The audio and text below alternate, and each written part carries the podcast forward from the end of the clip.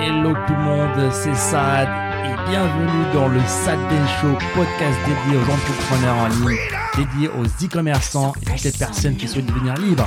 C'est parti.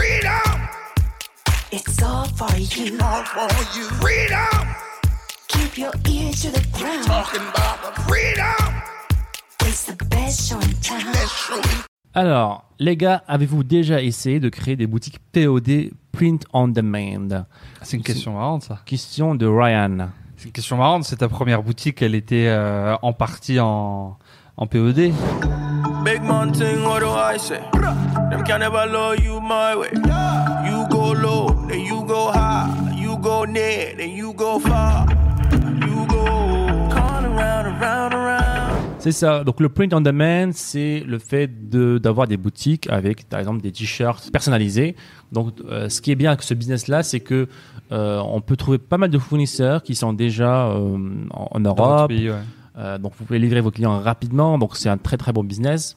Quels sont les, ouais, les, faisons les pour et les contre, d'après toi? Les pour du du POD, livraison très rapide. Ouais. D'accord.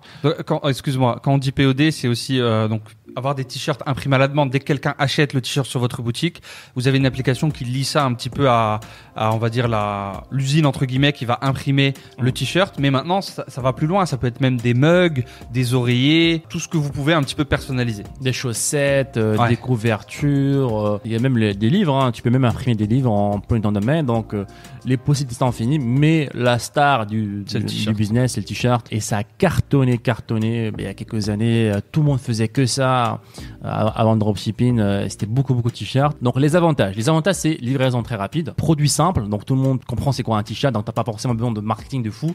Donc, à l'époque, on utilisait que des images. hein. Donc, c'était vraiment une image avec le t-shirt. Donc, ce qui vendait le t-shirt, c'était le design en fait. Qu'est-ce qui était pr- principalement écrit sur le t-shirt? Donc, on- C'était beaucoup de t-shirts avec des, des, des, des phrases. hein. des phrases, des phrases, des textes, des statements, quoi, des, des, euh, des déclarations, quoi. Moi, Genre, euh, je suis fier- infirmière et fière, je suis, euh, voilà, j'aime le vin, etc. Bref, on, on trouvait des niches, on trouvait de quoi euh, ces, personnes-là étaient fières, étaient, pa- valeurs. étaient passionnées, leurs valeurs. Euh, voilà, on avait des niches de- sur les militaires, des niches sur la police, sur les pompiers, et on, on vendait des t-shirts à ces personnes-là. Donc, euh, on peut facilement vendre ces produits-là. Donc, forcément, on joue sur l'émotionnel, on joue sur des achats impulsifs. Donc, des gens passionnés. Donc, ça, ça, marche très bien pour ces personnes-là. Et aussi, ce qui est très, très bien, c'est que euh, il y avait beaucoup de viralité. C'est-à-dire que tu es, euh, je sais pas, pompier. Je te montre que, voilà, nous, les pompiers, euh, on- on est forts, etc. Donc, forcément, si tu l'achètes pas, tu vas le partager. Parce que tu es fier de le partager, tu es fier d'être pompier, etc. Donc il y avait cet effet de viralité qui était très rapide. Donc il y avait ces deux choses-là qui étaient vraiment excellentes. Euh, La marge était, était bien, était ok, était pas, était pas fun, mais c'était ok. Tu pouvais définir ta marge de, de bénéfice. Tu pouvais avoir aussi des clients récurrents. Donc quelqu'un qui vient d'acheter un t-shirt de pompier, forcément sera aussi intéressé par d'autres- produits, d'autres t-shirts. Donc ça c'était euh, pour les pour, donc qui me viennent à la tête tout de suite. Par contre les contre, les contre c'est que il fallait tester beaucoup de design. C'est des centaines et des centaines de designs. Exactement. Ouais. Il fallait tester beaucoup de Donc forcément, bah, il faut créer ces designs-là, d'accord? Donc il faut payer pour, pour... Soit vous êtes designer et ça, vous êtes, euh, euh, c'est business pour vous.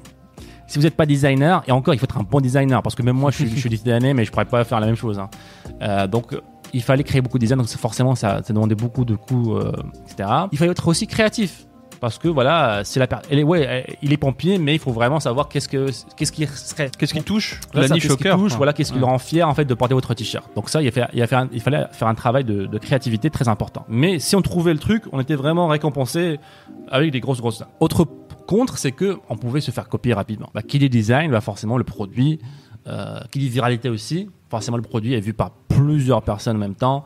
Donc il y avait forcément beaucoup de copieurs qui copiaient le design. Et s'ils avaient beaucoup plus d'argent que vous, euh, bah voilà, ils appuient sur un bouton et c'est parti quoi, parce que bah, ça nécessite pas de sourcing, ça nécessite pas grand chose quoi. C'est je Mm. prends le design et, et Mm. du jour au lendemain j'ai j'ai j'ai- On a- en fait, ce qui est le- la différence avec les produits physiques en drop aussi, c'est que on avait les mêmes coûts de production en général. Ah, C'était Mm. genre 11, 11 euros le t-shirt, un truc comme ça en, Fran- en, en Europe, et du coup on se retrouvait tous avec les mêmes marges. Là où en, en dropshipping, arrivé à un certain niveau, tu as sûrement un agent avec qui tu bosses.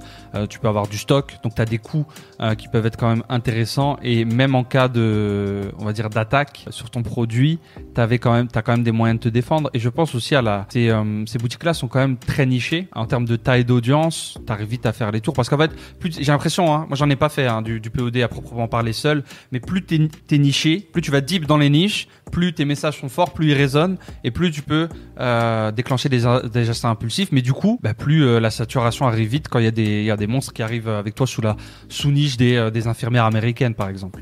Il y a- exactement. Et c'est pour ça qu'en fait, à un moment donné, il y avait beaucoup de t-shirts qui parlaient à une audience très large. Ouais. Qui I am parlaient, euh, John. Je, voilà, je, je, je m'appelle Mélissa, je m'appelle. euh, Je suis Sagittaire. voilà, je suis ça. Sagittaire, je suis né en mois de juin. Donc ils essayaient de contra... le point faible du, du POD, ils essayaient complètement de, de l'ouvrir, euh, de l'ouvrir là-dessus.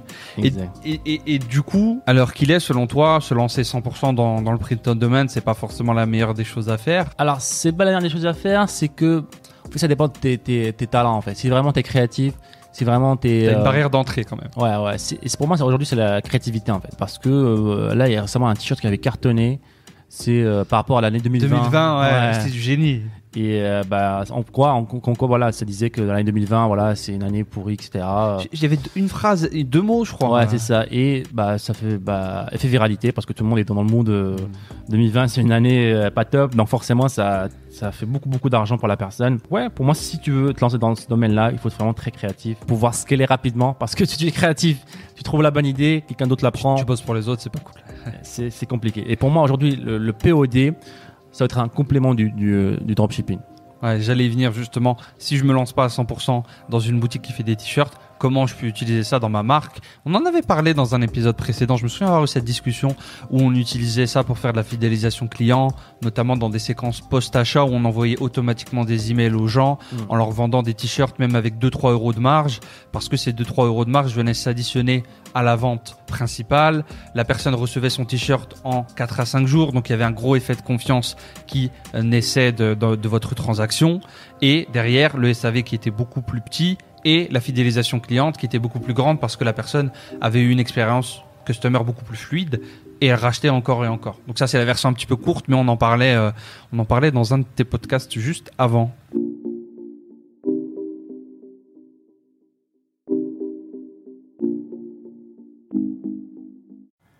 Et encore une fois, merci les amis de nous avoir écoutés. C'était le Sad Ben Show. Et si vous voulez revoir tous les autres épisodes, je vous invite à aller sur sadbenshow.com. N'hésitez pas encore une fois à nous laisser un avis positif sur toutes les plateformes, un pouce bleu pour nous encourager à vous donner encore plus. C'était Saad. On se dit à très bientôt. Ciao, ciao.